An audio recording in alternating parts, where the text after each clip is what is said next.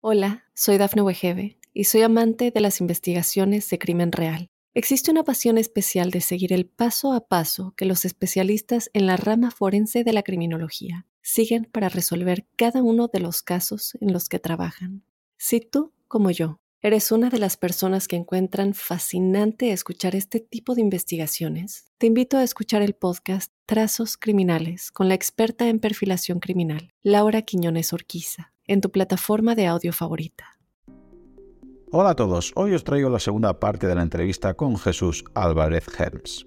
En el capítulo de hoy hablaremos de manera más práctica sobre parámetros a valorar en las analíticas de los deportistas, la importancia del riñón o del intestino en el rendimiento, el estado de tu microbiota para el presente y el futuro, seas deportista o no, y muchas más cosas con las que podrás aprender para ir de la teoría a la práctica. Y ahora sí, os dejo con la segunda parte de la entrevista. Estas respuestas eh, que estás comentando adaptativas, hay eh, muchas veces tenemos dudas a la hora de, poder medir y poder constatar si la persona está mejorando, si está estancada, si, está sobreentrenando. Y me gustaría hacerte una analítica porque sé que has publicado alguna cosita sobre análisis eh, sanguíneo y demás. ¿Podrías decirnos algún consejo? Obviamente es muy general, habría que contextualizar cada persona, pero eh, ¿de qué manera en una analítica de sangre podríamos valorar si las respuestas son adaptativas o son reactivas en un deportista? Bueno, para mí, eh, voy, a, voy a responderte simple, para no, para irme un poco por las ramas. Eh, para mí lo que determina la respuesta reactiva en un organismo es la respuesta inflamatoria. ¿Vale? Porque el sistema inmune la respuesta predictiva programada que os, que os he dicho al principio de la charla es la inflamación. La inflamación es un mecanismo adaptativo, evolutivo, que nos prepara para hacer frente a, las, eh, a los procesos lesivos, a los procesos inflamatorios, a los procesos de reactividad de tejidos o cualquier situación, ¿vale? Por ejemplo, en el intestino, cuando hay una permeabilidad intestinal, hay inflamación enfermedad de Crohn, eh, colitis, ulcerosa, cualquier proceso reactivo genera inflamación. Medir la inflamación es un proceso, para mí, clave para valorar la respuesta reactiva de un deportista. Parámetros inflamatorios hay muchos. Proteína C, eh, reactiva, podemos valorar sistema inmune, ¿vale? Linfocitos, leucocitos, neutrófilos, eosinófilos, monocitos, que están diciendo velocidad de sedimentación eh, globular, por ejemplo, es la capacidad de coagulación, el tiempo de, protombina, eh, factores como por ejemplo es el metabolismo del hierro, al final la inflamación también se ve en una pérdida en la capacidad de fijación de hierro. Hay procesos en los cuales biológicamente la inflamación afecta lo que sería un proceso biológico natural, ya sea, por ejemplo, en, transporte de oxígeno, ya sea en, la respuesta a nivel de leucos, ya sea en la capacidad de, coagular o en la capacidad, por ejemplo, de desinflamar. ¿no? Entonces, si yo tuviera que decir qué es lo que me diría en un deportista adaptativo o no adaptativo, es, es, el estado inflamatorio. ¿Vale? Orgánico, lo puedes ver en el hígado transaminasas, en el músculo con diferentes citoquinas o mioglobina, o parámetros que nos destaquen la inflamación específica en un tejido o a nivel sistémico. Hay marcadores más eh, específicos y marcadores más amplios, ¿no? Pero en general, una analítica que marque entre 4 y 5 parámetros de inflamación, pues nos puede dar una información del estado de esa persona a nivel inflamatorio, ¿vale?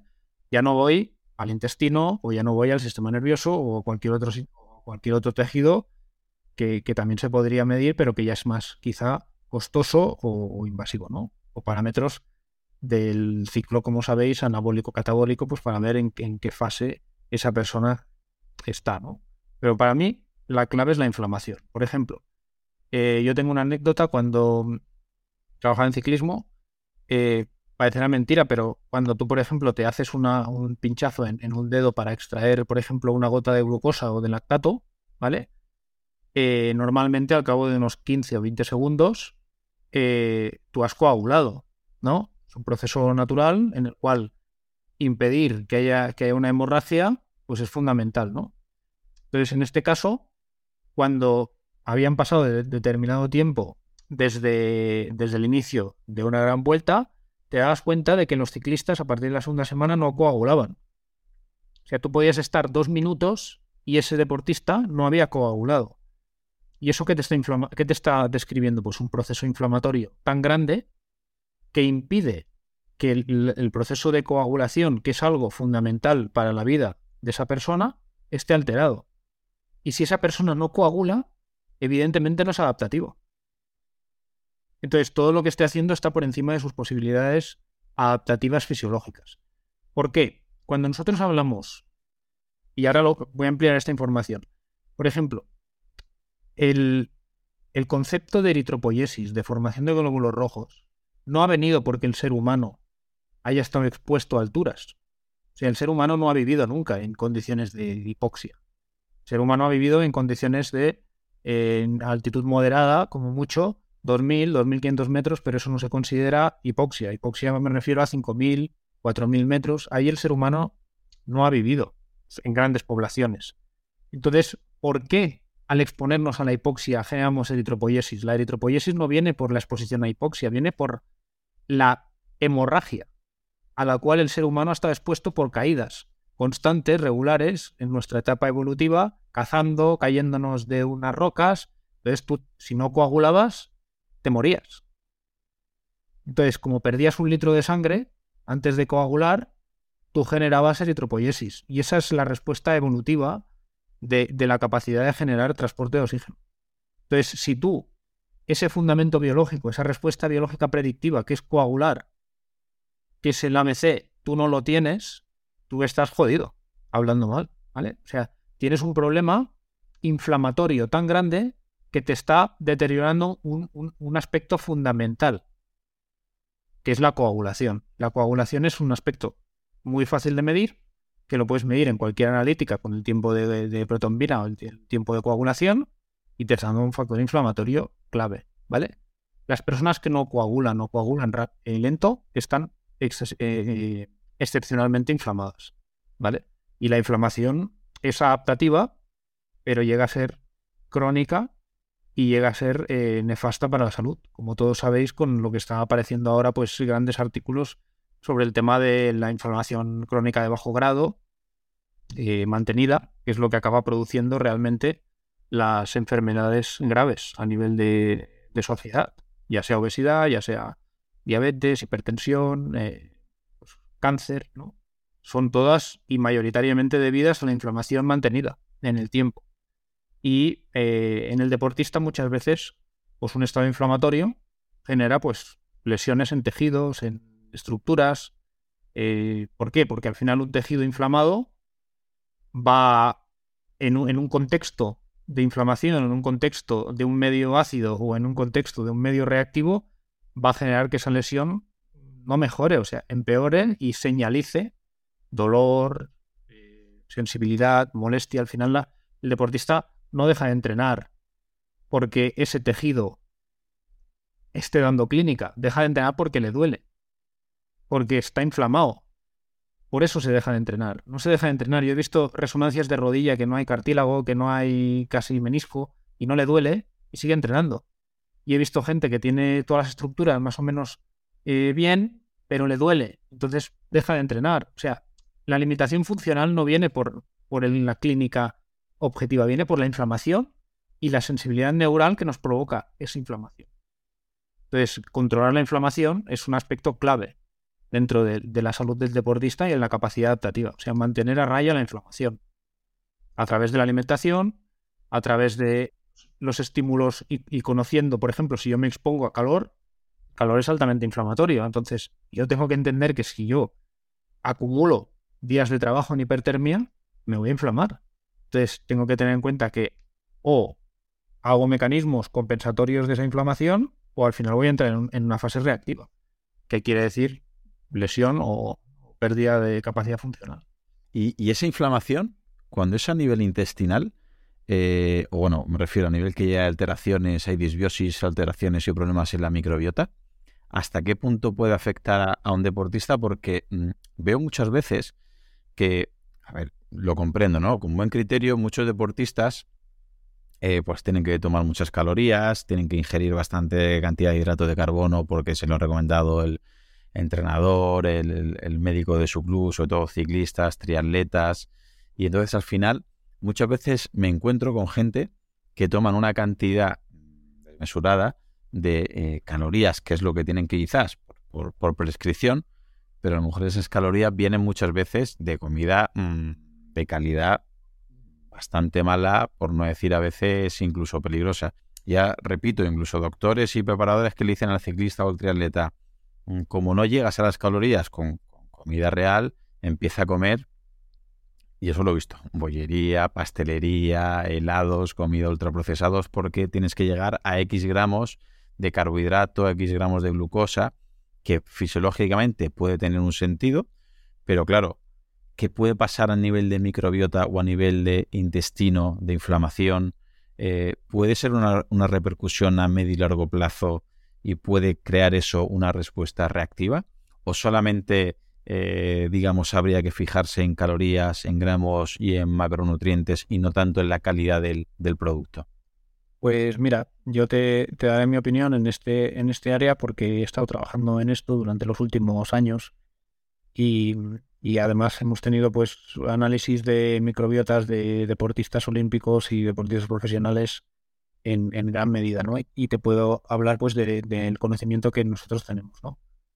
A ver, eh, ahora está muy de moda pues y se puede ver prácticamente todos los días pues el estudio de la microbiota y su influencia en la salud, en el rendimiento, etcétera, ¿no? En deporte está mucho menos extendido aún porque siempre empieza en la clínica y acaba llegando al deporte pero yo creo que ha habido una sobre, sobreexposición, digamos, de, de la teoría mecanicista del, cuerpo humano dentro de los deportes de resistencia con la alimentación, ¿no? que quiere decir que el, el, cuerpo humano parece ser como un, como un tren de vapor, ¿no? hay que, que entender que quema tantas calorías y hay que, y hay que darle tantas calorías sin entender que hay procesos biológicos de eficiencia, como te decía antes, y de reciclaje y de resíntesis de, residuos provenientes, por ejemplo, pues de las cetonas, de, del lactato, del ácido úrico, de cualquier, de cualquier metabolito producto de, la combustión o de la digestión, se acaba, eh, se acaba resintetizando, ya sea en el intestino o ya sea en el hígado o incluso en el riñón. Entonces, llega un momento que todo lo que yo siempre tengo la frase de que la comodidad debilita. Si tú eh, aportas 6.000 porque has gastado 6.000, tu cuerpo no va a producir. O sea, vas a consumir lo que, lo que tienes y ya está, ¿no? Entonces, evidentemente, el cortoplacismo hace que yo entienda que hay que correr tantos kilómetros, tantas horas y, al final, si no le das eso a un deportista que no está acostumbrado, pues te va a decir que no tiene energía, que se siente vacío, que etcétera, ¿no?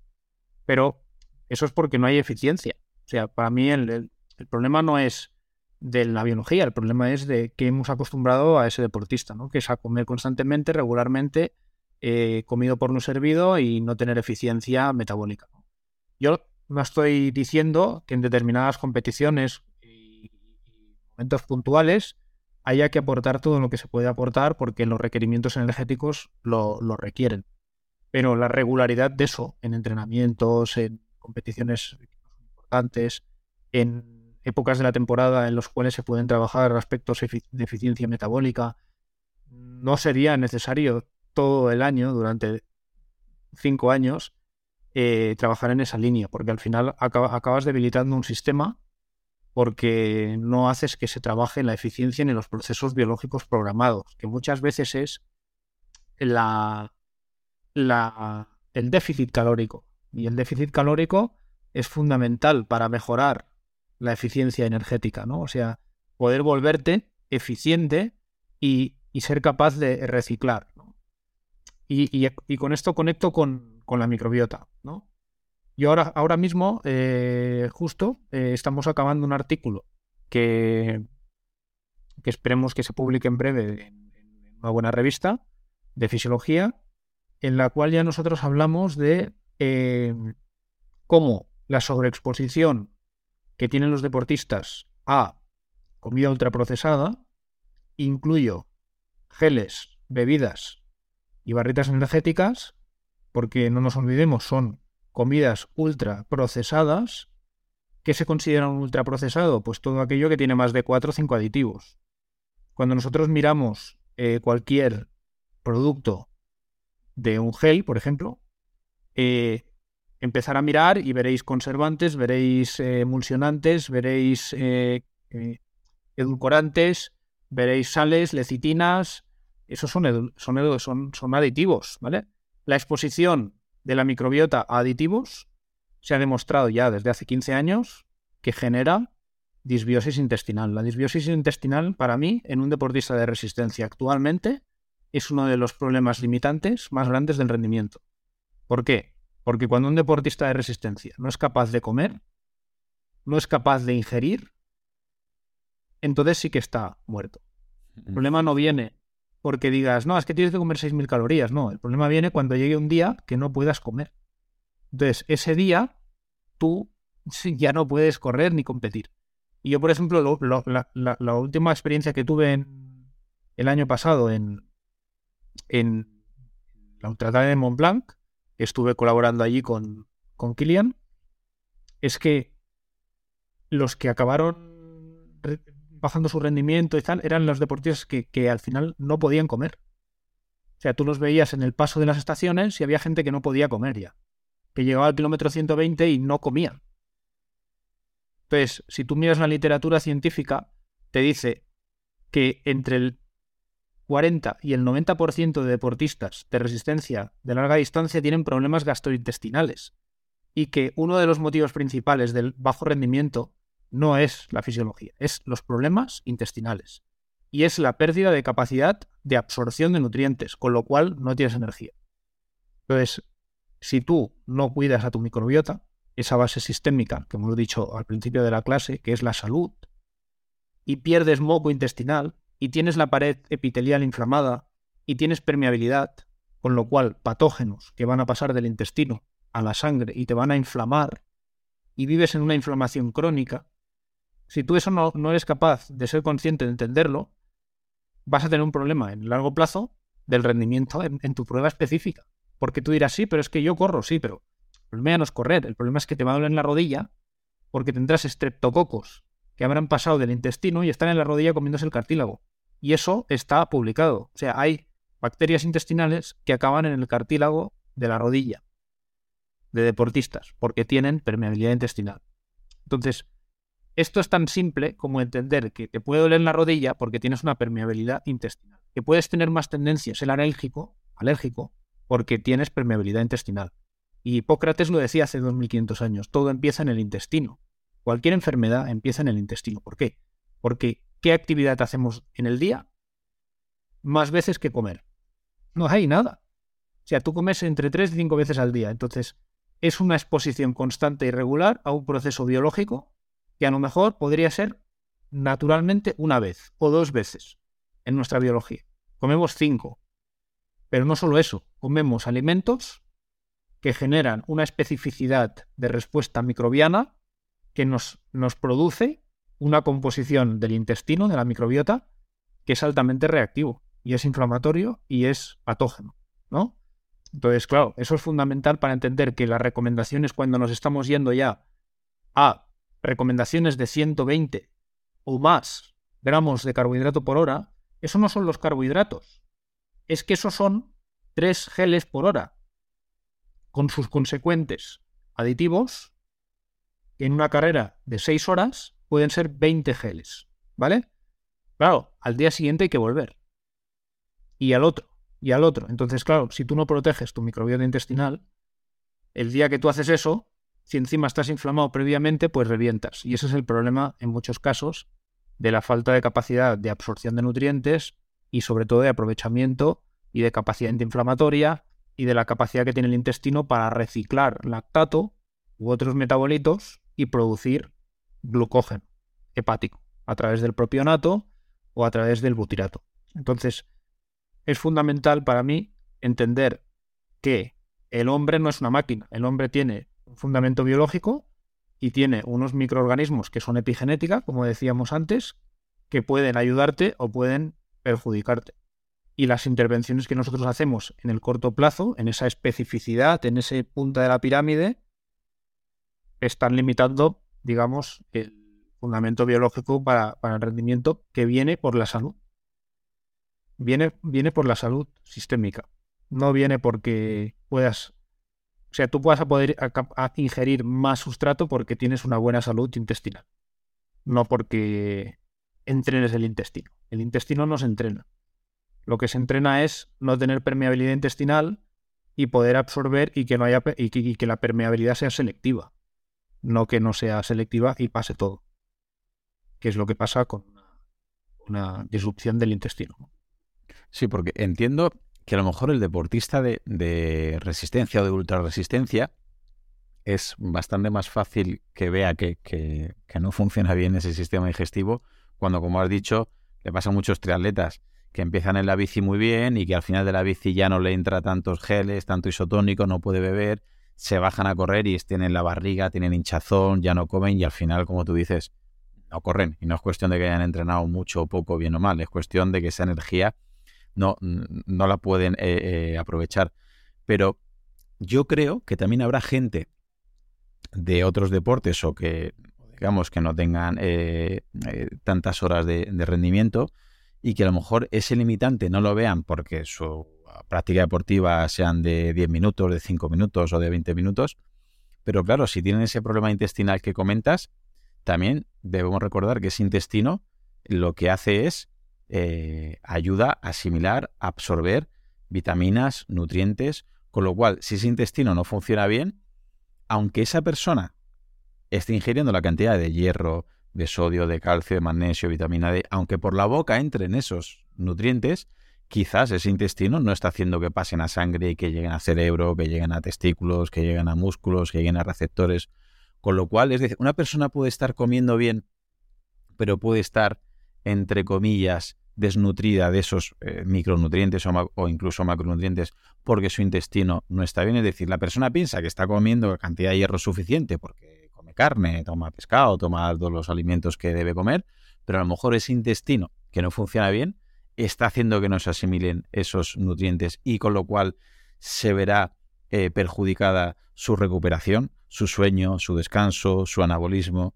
Y ya volvemos al principio de la charla. Esa respuesta que debería ser adaptativa pasa a ser una respuesta reactiva porque le faltan nutrientes y, vamos a lo mismo, porque su intestino no funciona bien. ¿Podría ser? ¿Se podría dar ese caso? Sí. Mira, antes de todo, te voy a hacer una pregunta a ti ahora. Si tú tuvieras un, una ruptura en el isquiotibial derecho, ¿tú irías ahora al gimnasio a hacer curso de isquiotibial?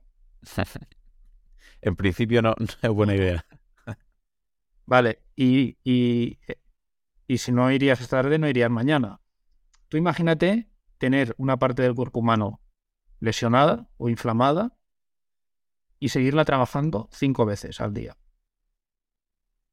Y eso es lo que yo me encuentro cuando, desde mi conocimiento de hace cinco años, con el tema este de la microbiota, cada vez me doy más cuenta. O sea, la mayoría no te diré todos, ¿eh? pero la mayoría de deportistas tienen, tienen problemas intestinales. O sea, al final la, suplementación, eh, muchas veces pensar que, una persona porque está delgada está sana y, puedes no cuidarte, cuando estás excepcionalmente inflamado por tu actividad, como puede ser un corredor de 400, imagínate alta intensidad máxima, o un, o o competidor de CrossFit, ¿no? Que trabaja muscularmente con una intensidad muy alta, con ruptura fibrilar constante, o sea, inflamada, y luego no tienes en cuenta que tienes que seguir una dieta antiinflamatoria o con alimentos adecuados para poder alimentar bien tu efecto antiinflamatorio, entonces, claro, se encuentran que muchas veces, aunque estén delgados, aunque tengan un cuerpo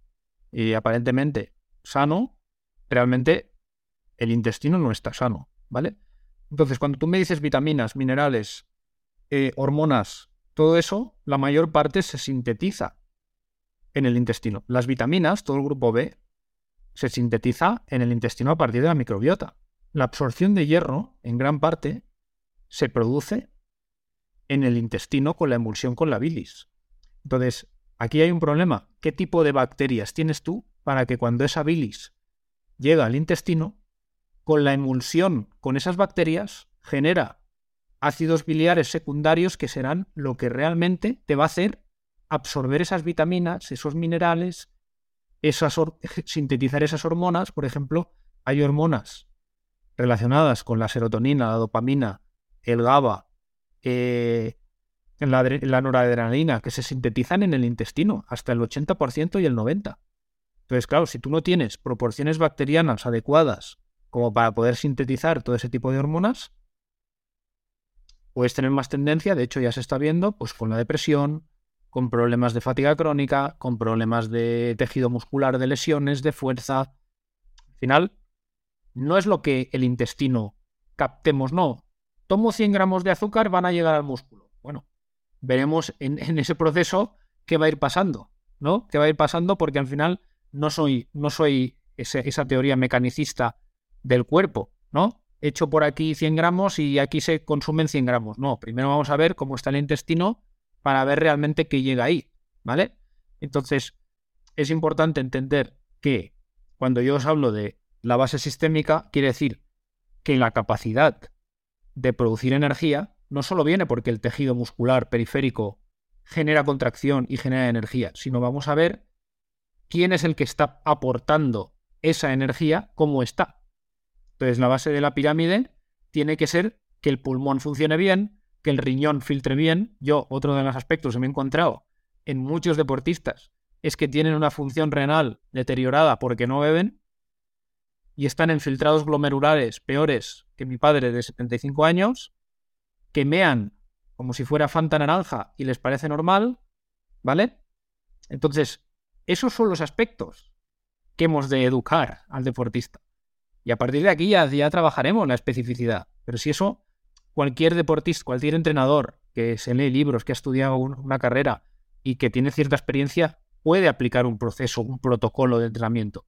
El tema es saber cómo poner a punto a ese sistema para que no se lesione, para que no esté inflamado, para que tenga capacidad de recuperación, porque eso es lo que nos va a dar ese potencial adaptativo, que es lo que va a hacer que sea capaz de progresar. Entonces, sí que tenemos ejemplos en ciclismo de gente que come muchas cosas, pero vamos un poco a la objetividad. ¿Qué edad tienen esos deportistas? ¿22, 23, 24 años? ¿Cuántos ciclistas estamos ya viendo de 33, 35 años en alta competición? Cada vez menos. Y lo estamos viendo en muchos deportes. Una, una, una longevidad deportiva cada vez más reducida. Y bueno, yo no entro ahí. O sea, si, si tu plan es ganar 10 millones de euros en tres años y retirarte, perfecto. Pero a lo mejor el plan es ganarlos en 12 años y tener salud posteriormente. Entonces aquí ya se trata de filosofías o de perspectivas, digamos, de competencia profesional. Cada uno pues eh, sabe dónde está y lo que hace y, lo que quiere y lo que quiere aportar, ¿no? Yo en este caso estoy en la línea de la salud sistémica y de, y de trabajar el fundamento y el potencial biológico que yo te decía a raíz de la capacidad adaptativa de la persona, no por anticipar procesos que por delante se van a llevar lesiones internas o cronicidad de enfermedades posterior, posteriormente. Eh, me gustaría que nos explicaras un poquito más el tema renal, porque es una pelea que tengo yo con mucha gente también, que el filtrado luego de glomérulo no es, no es óptimo y, luego le dices que, que te diga la... ¿no? Hay tiras de esas de colores de, orina a ver qué tipo de, de, orina tiene y la gente es que no se hidrata lo suficiente.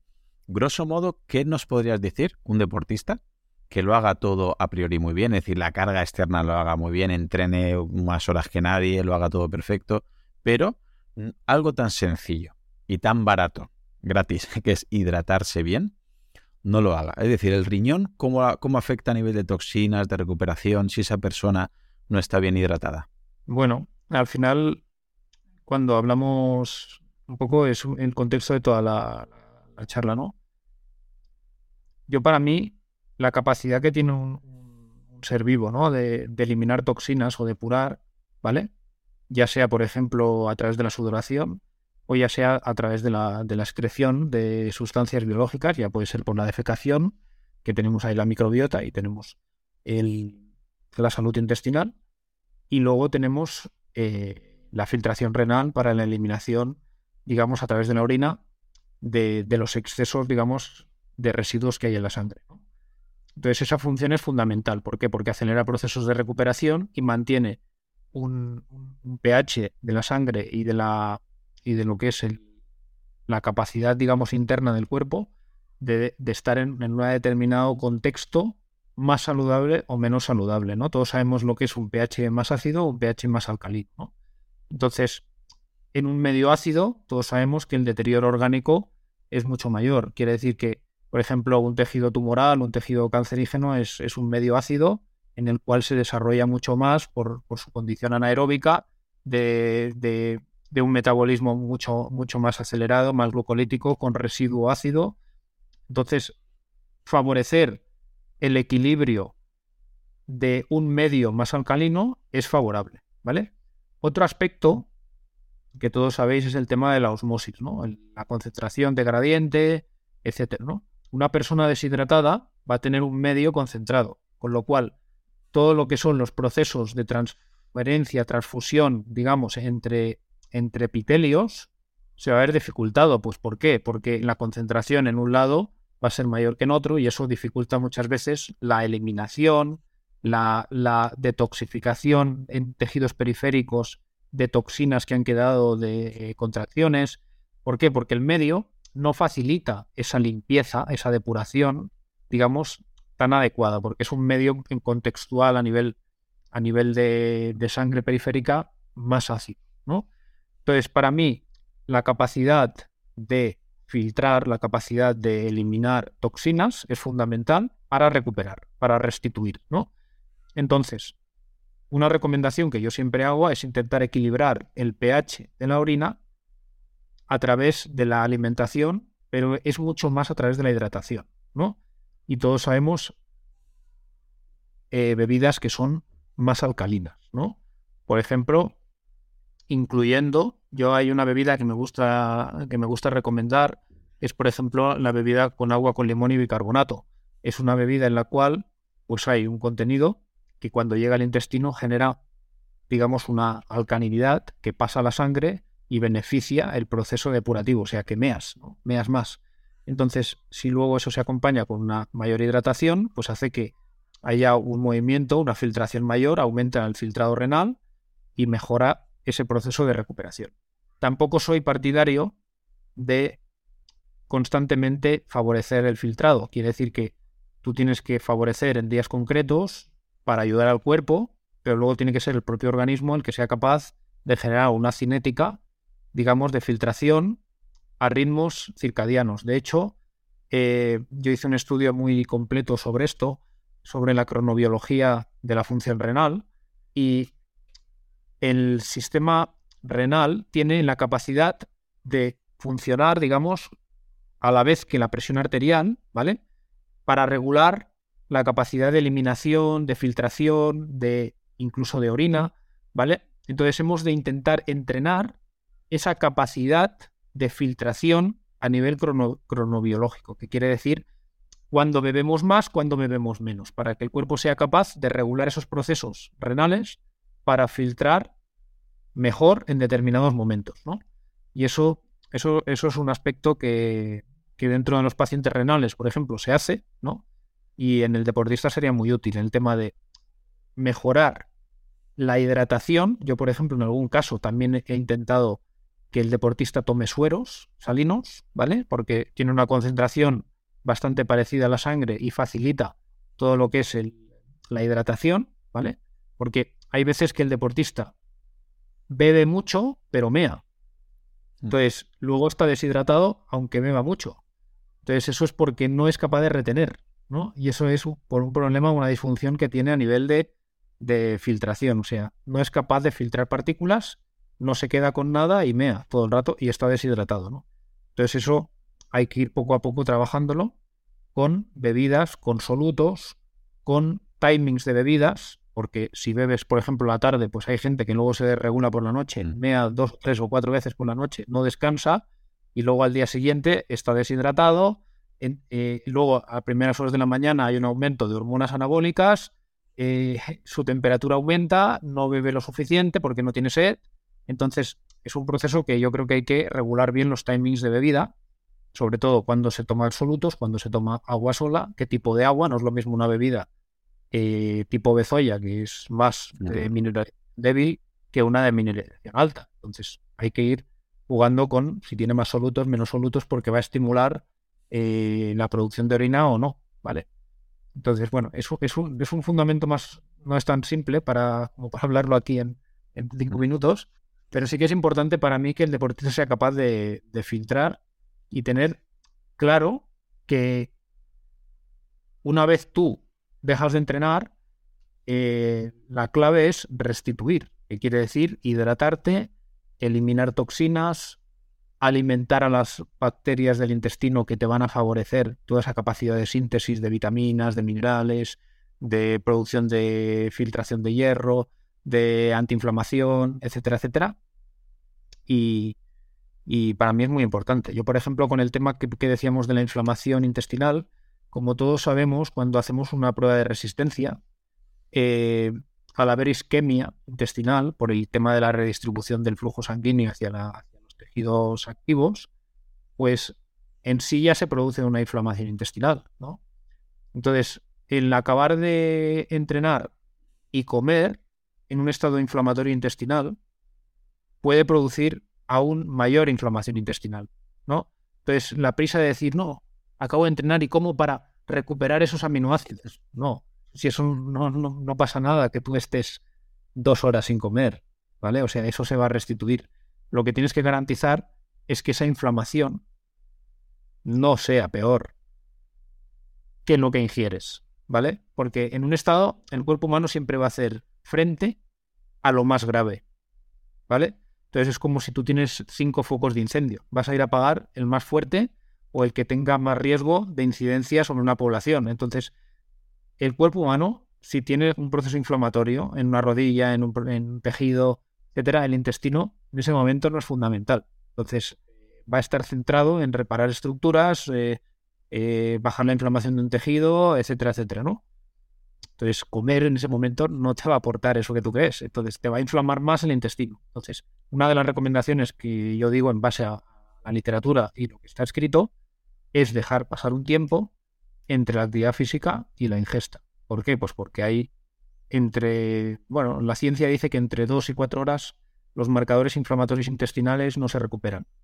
¿Vale? Hay un marcador que es IFAP, que es de la permeabilidad intestinal, que se ha visto que después de actividad física, hasta las dos o cuatro horas, los marcadores inflamatorios están altos. Con lo cual, si comes, vas a aumentar la permeabilidad intestinal. Con lo cual hay que intentar dejar tiempo. ¿Vale? Hay veces que dices, hostia, es que acabo un entrenamiento dos horas sin comer. Bueno, pues entonces tendrás que ver qué tipo de alimentos. A lo mejor puede ser, eh, puede ser un líquido o puede ser eh, algo triturado o demás, ¿no? Yo soy pues amante bastante a veces de determinados nutrientes eh, triturados porque tienen, tienen moléculas que nos interesan para alimentar a determinados microbios y nos evitan muchas veces procesos digestivos, ¿vale? De hecho, hay un artículo, Claudio, que me gustaría también decir, que se ha hecho recientemente en el cual se valoró el efecto de la ingestión de, de geles comerciales con patata. O sea, unos les daban geles y a otros les daban patata, almidón resistente, y se vio que no habían diferencias de rendimiento entre unos y otros en una prueba, pero no era de seis horas, pero sí era una prueba de, no sé si era una hora, hora y media, en ciclismo. Entonces me refiero a que hay que ver primero realmente si, las recomendaciones actuales se basan en ciencia saludable o en eh, aspectos comerciales también. ¿vale?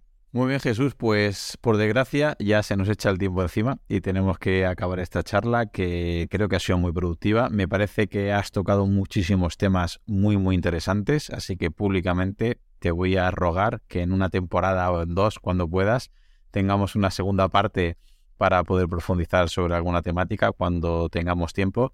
Y nada, agradecerte de verdad porque sé que vas muy liado este tiempo que has sacado para la entrevista y a ver si nos puedes decir a aquellas personas que te quieran seguir para ver dónde divulgas, dónde te pueden encontrar y dónde seguir tu, trabajo, Jesús. Pues mira, yo eh, formo parte de un grupo de investigación. Tenemos un proyecto que, se llama FIMO, que está en, en Instagram. La verdad es que no somos muy no somos muy divulgadores, como dices, porque bueno, pues tenemos ocupaciones ahora muchas a nivel de producción científica e incluso colaboración con algún deportista importante. Pero bueno, pues me pueden seguir ahí en Fimulab, en Instagram y si no, pues en Twitter, que es Jesús H. Twitter, ¿no? Y ya está. Eh, básicamente es eso y nada, deciros que el 22, como tú, como tú sabes, pues haremos un simposium que finalmente será online y nada, pues animar a la gente que, que quiera profundizar en, temas parecidos con grandes ponentes, pues, pues poder, poder seguirlo. Creo que es interesante. Eh, yo estaré, pero soy uno de los de los muy buenos ponentes que hay. Quiero decir que yo estoy simplemente para figurar ahí, porque yo lo que quería es que grandes profesionales que, veréis allí, como Daniel Bullosa o Sergio Jiménez o o Catalina, que es una genetista muy, muy importante, pues eh, incluso está Kilian, eh, Jornet y Kevin López, etcétera. Pues también, está Iván Rodríguez, ¿no? Y también Manu Sola, me ha parecido ver. Si... Yo, me, yo me he escrito porque al ver los ponentes digo, me tengo que escribir sí o sí. Yo cuando empezamos la idea de, de hacerlo, mi idea siempre es aplicar la teoría y la práctica, ¿no? Porque yo me considero un entrenador antes que, científico, ¿no? Siempre mi, lo que me ha movido ha sido el entrenamiento y el campo. Y creo que es muy importante que el científico no sea parte de eso. Y estos profesionales, como dices, como Iván, como Manu, como Kevin, ¿no? Que también está ahora, ha sido un deportista profesional, pero ahora está pasando a ser un entrenador y cree mucho en, en la aplicación científica. Incluso Kilian, ¿no? una parte más teórica en la cual pues estarán estos grandes profesionales por la mañana, pero luego por la tarde pues, pues habrá todo ese pool de, profesionales prácticos que están el día a día en, el entrenamiento y que dan su visión dentro de, esta visión holística, digamos, de la fisiología humana y del entrenamiento, que creo que es un poco la, cuando hemos empezado a hablar, es un poco la, lo que nos falta a nivel de profesión, ¿no? Como como la profesión de ciencias del deporte para dar ese salto, digamos, de calidad, ¿no? A nivel de reputación científica, ¿no? Por el hecho de, incluir o, implementar más nuestra aplicación técnica con, la, con, el fundamento biológico. Yo creo que en las ciencias del deporte nos falta un poco de base biológica para, no, no, no te digo medicina, te digo biología, para entender procesos biológicos que nos pueden ayudar a los entrenadores a mejorar nuestros métodos de entrenamiento, de control de las cargas internas, etcétera. Y yo creo que nuestra carrera es una carrera completa, pero si, pudiéramos introducir más un poco mm. la base, la base científica desde la perspectiva biológica, mejoraríamos mucho, incluso podríamos aportar muchísima información al área de la salud, evidentemente, y a la clínica, porque creo que nos falta e, ese punto de, de visión práctica de la salud desde la perspectiva científica. Y, eso es un poco lo que, lo que a mí me ha enfocado más estos últimos 15 años, centrarme un poco en el conocimiento de la biología y de, y de las respuestas biológicas, porque creo que es lo que a nosotros nos falta como profesionales. No por ser médico, o sea, no, no es muchas veces, no, es que ha estudiado ciencias del deporte y es, y es médico, ya, pero un médico está en la clínica, no está en la respuesta biológica. La respuesta biológica es una cosa y la medicina eh, es otra. Entonces yo creo que el fundamento biológico es fundamental para los profesionales en que se sigan formando en este área, leyendo pues eso, eh, profesionales de biología evolutiva, de biología adaptativa, de respuesta al estrés, puede ser los autores que os he dicho, ¿no? Gluckman, McEwen, Sterling, todos estos que han fundamentado su, su ciencia en, característica adaptativa y la respuesta al estrés, que al final es, la respuesta positiva o negativa a los estímulos. Muy bien, pues muchísimas gracias por esta cantidad de información que nos has dado, este curso gratuito que nos acabas de impartir y espero que vuelvas por aquí en un futuro. Muchas gracias a ti, Claudio, por pues eso, darme la oportunidad de poder explicar un poquito mi visión y nada, pues con todo el respeto al, público y, y al resto de profesionales que puedan discrepar de alguna opinión que he dado. Te mando un fuerte abrazo. Otra a ti. Solamente agregar que si te ha gustado, la manera de agradecérmelo es que lo compartas con algún amigo, algún familiar, tu grupeta de entrenamiento o algún compañero. Si ves interesante el contenido y quieres escuchar los próximos episodios, suscríbete en tu reproductor de podcast habitual. También recordarte que me puedes encontrar en Instagram, Facebook y sobre todo YouTube, Twitter o en mi blog, profe Claudio Nieto, donde intento compartir información que creo interesante aclarar y divulgar. Y un último favor, deja una reseña en la plataforma que utilices me ayudarás a darme a conocer y que pueda llegar el mensaje a mucha más gente. Así que con esto me despido, muchísimas gracias por escucharme y te espero en unos días por aquí con un nuevo episodio. Hasta pronto. Hola, soy Dafne Wegebe y soy amante de las investigaciones de crimen real. Existe una pasión especial de seguir el paso a paso que los especialistas en la rama forense de la criminología siguen para resolver cada uno de los casos en los que trabajan.